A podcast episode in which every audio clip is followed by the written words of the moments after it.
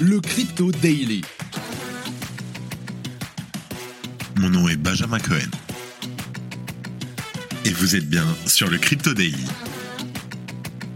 Le podcast qui traite de l'actualité crypto, NFT et métaverse. Dans vos oreilles, chaque jour, du lundi au vendredi.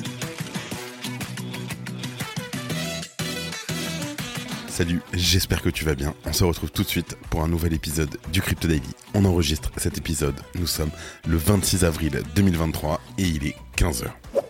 Nous avons créé un groupe Telegram exclusif pour les auditeurs du podcast. Viens discuter, poser des questions et échanger gratuitement avec notre communauté. Pour nous rejoindre, rien de plus simple, envoie-moi un message privé sur LinkedIn ou sur Twitter, I am Magic, M-A-G-Y-K. Alors n'hésite plus et rejoins-nous dès maintenant. Dans l'épisode d'aujourd'hui, on commence par Binance US qui annule l'accord de 1 milliard de dollars de rachat de Voyager Digital, invoquant un climat réglementaire hostile et incertain aux États-Unis. En deuxième news, hier, l'action de First Republic Bank a subi une chute de près de 49% en bourse et s'effondre ainsi de près de 93% moins de 60 jours. La banque californienne sera-t-elle le prochain établissement bancaire à faire faillite? Et pour terminer, Gary Gensler, le directeur de la Securities and Exchange Commission, qui fait figure d'épouvantail dans la communauté crypto, en croisade contre les entreprises et entités du secteur ces derniers mois, il a été très vivement critiqué. Mais une vidéo récemment partagée sur Twitter montre que Gary Gensler n'a pas été toujours aussi hostile au secteur. Mais avant tout ça, comme d'habitude, et spoiler, ça fait plaisir, le coin du marché. Here comes the money. Here we go. Ça fait plaisir, je sais pas ce qui se passe, mais c'est beau. J'ai vu un commentaire tout à l'heure d'un des frères de Winklevoss qui disait Bitcoin plus 10%, c'est qu'il y a des banques qui sont en train de s'effondrer. Et effectivement, mesdames et messieurs, nous avons un Bitcoin à plus de 10,1% en 24 heures, à 29 925 dollars. Qu'est-ce que ça fait plaisir. Nous avons un market cap qui augmente de 5% en 24 heures, qui repasse la barre des 1,2 trilliards de dollars. Un Ether qui suit Bitcoin plus 8% sur la journée à quasiment 2000 dollars. Le BNB plus 4%, le XRP plus 5%, le Cardano plus 8%, le Dogecoin plus 5%, le Polygon en 9 position plus 9% à 1,05 dollars et en 10 position le Solana à 7,10 dollars. Ça fait longtemps que j'ai pas vu des journées aussi belles. J'aime ça. Allez, let's go, on passe aux news. Et on commence par Binance qui annule finalement l'accord avec Voyager Digital. Je t'explique.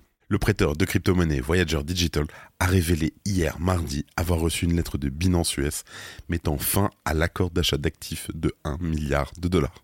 Voyager a exprimé sa déception face à cette évolution, mais a rassuré que son plan de redressement sous le chapitre 11 permettrait la distribution directe d'espèces et de crypto aux clients via la plateforme Voyager directement.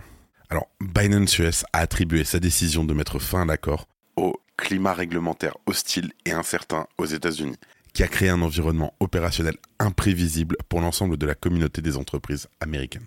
Il faut se rappeler aussi qu'une partie importante de l'accord avait été approuvée par le gouvernement américain dans un dépôt du 20 avril, il n'y a même pas une semaine, malgré les craintes que les clauses en petit caractère du contrat n'exemptent les infractions aux lois fiscales ou sur les valeurs mobilières. L'accord avait aussi reçu le soutien de la majorité des créanciers de Voyager qui ont voté ainsi que du juge des faillites Michael Wiles.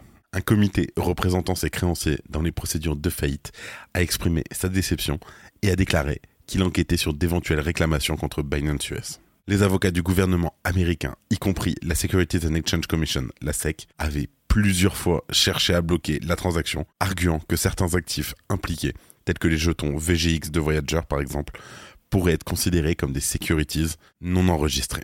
Pour expliquer, l'offre initiale de Binance, elle est faite en décembre et elle permettait à l'entreprise de se retirer de l'accord si celui-ci n'était pas finalisé dans un délai de 4 mois. Et dans un dépôt judiciaire récent, les avocats de Voyager ont averti que l'échec de l'accord pourrait coûter 100 millions de dollars supplémentaires à l'entreprise et à ses créanciers. C'est dommage.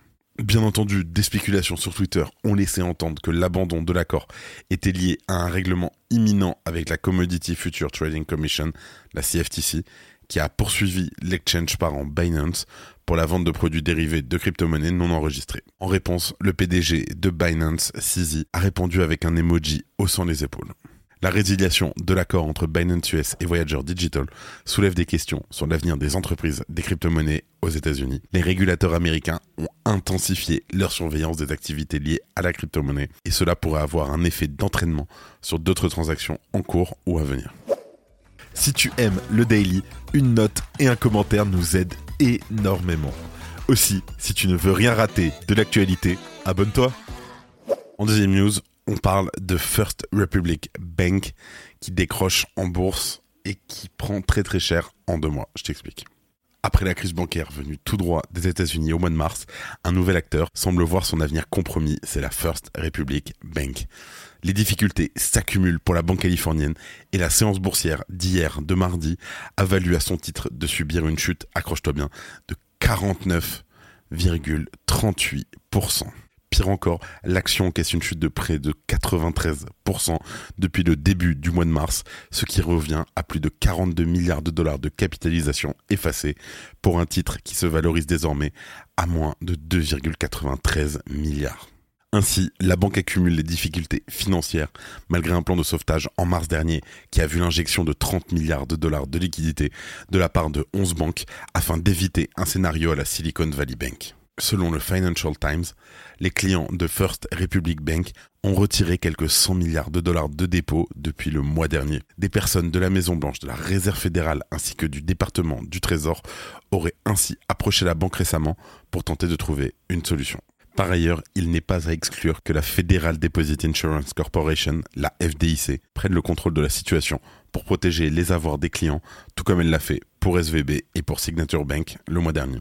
D'après Bloomberg, la banque envisage de se séparer de 50 à 100 milliards de dollars d'actifs pour tenter de se sortir de cette crise. D'autre part, les dépôts des clients qui avaient été estimés à 137 milliards de dollars ont été annoncés lundi, bien en deçà des prévisions avec 104,5 milliards. Ainsi, le futur de la First Republic Bank est incertain et les jours à venir seront décisifs pour acter le sauvetage ou la faillite de l'établissement bancaire. On souligne quand même que ce bankrun peut causer un risque systémique du fait de la multitude de liens commerciaux qui lient les banques les unes aux autres. D'ailleurs, à ce propos, le mois dernier, une étude révélé que non moins de 186 banques présentaient un modèle similaire à la Silicon Valley Bank.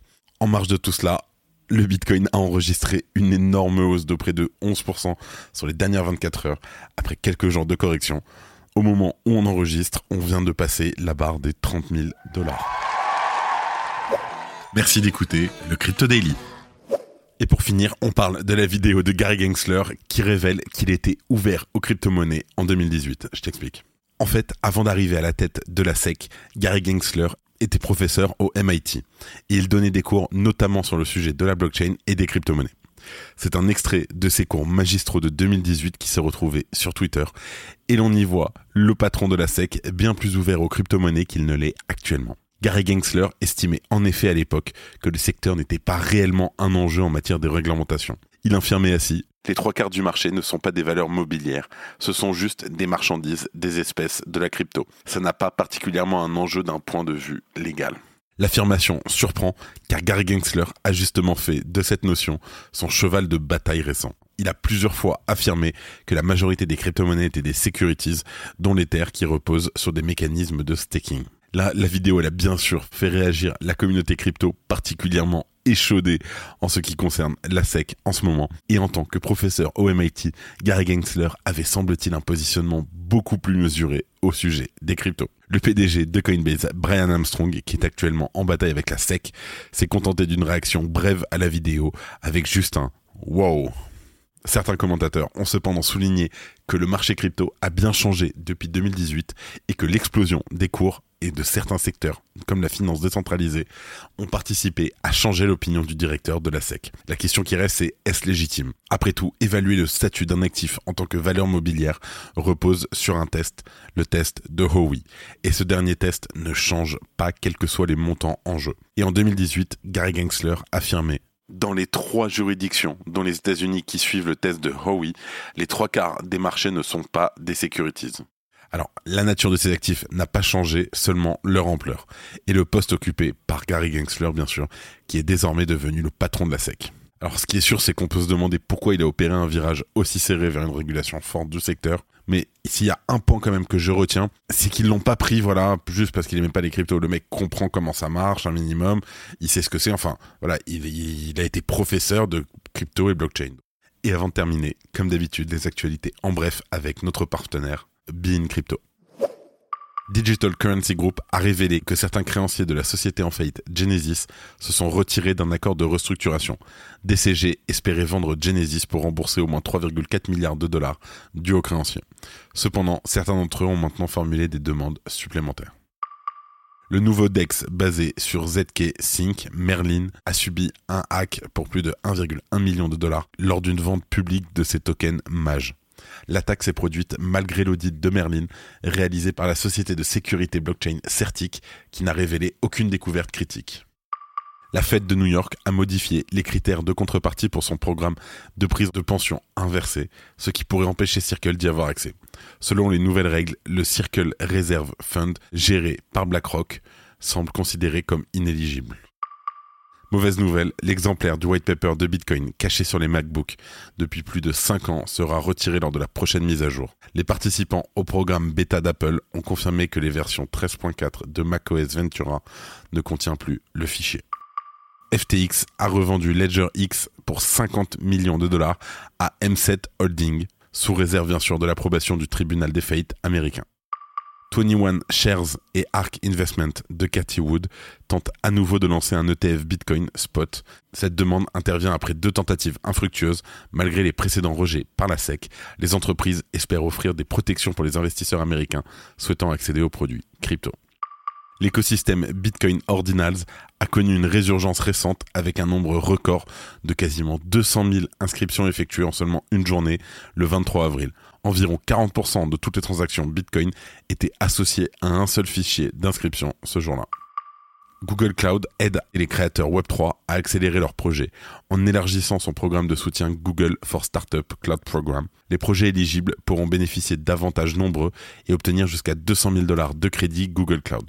Les projets auront accès à plusieurs millions de dollars de capitaux provenant de divers fonds Web3. Merci d'avoir écouté le Crypto Daily. Abonne-toi pour ne rien manquer de l'actualité crypto, NFT et métaverse. Et retrouve-nous sur Twitter et LinkedIn pour plus d'actualités exclusives. Je crois que j'ai tout dit, fais attention à toi et à demain pour un nouvel épisode. C'était Benjamin pour le Crypto. Merci et à très vite.